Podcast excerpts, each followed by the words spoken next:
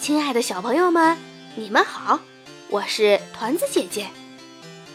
在我们今天的故事里，有一位公主，她正准备和一位王子结婚，结果来了一条火龙，火龙摧毁了她的城堡，还夺走了王子。后来他们结成婚了吗？我们一起来听今天的故事。纸袋公主，作者罗伯特·蒙施，作图迈克尔·马钦科，翻译兔子波西。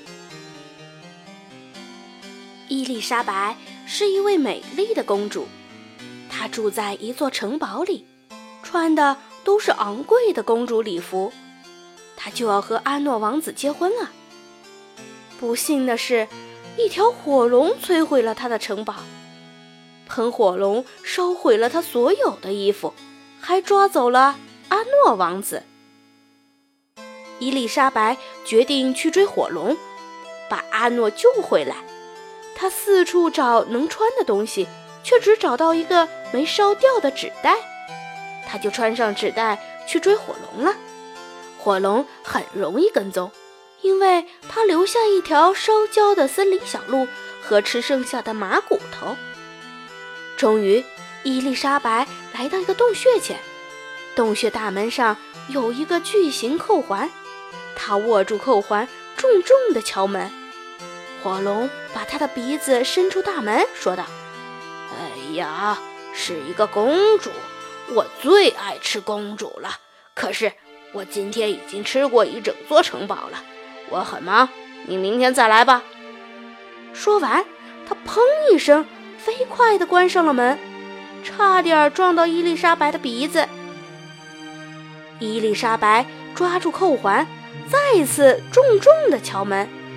火龙把他的鼻子伸出大门，说道：“走开！我是爱吃公主，但我今天已经吃过一整座城堡了。我很忙，你明天再来吧。”等一下！伊丽莎白大叫：“听说……”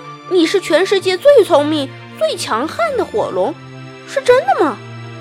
是啊，火龙回答。你一喷火就能烧掉十座森林，伊丽莎白说：“是真的吗？”哦，当然。火龙说完，他深深地吸了一大口气，然后喷出好多火，一下子烧光了五十座森林。太棒了，伊丽莎白说。于是火龙又深深地吸了一大口气，再喷出好多火，这回烧光了一百座森林。好厉害呀！伊丽莎白喊着。于是火龙又大大的吸了一口气，但这次什么也没有吐出来。火龙剩下的火连烤个肉丸都不够了。伊丽莎白说。火龙，你只用十秒就能绕地球飞一圈，是真的吗？对呀，火龙说着跳起来，只用十秒就绕着地球飞了一圈。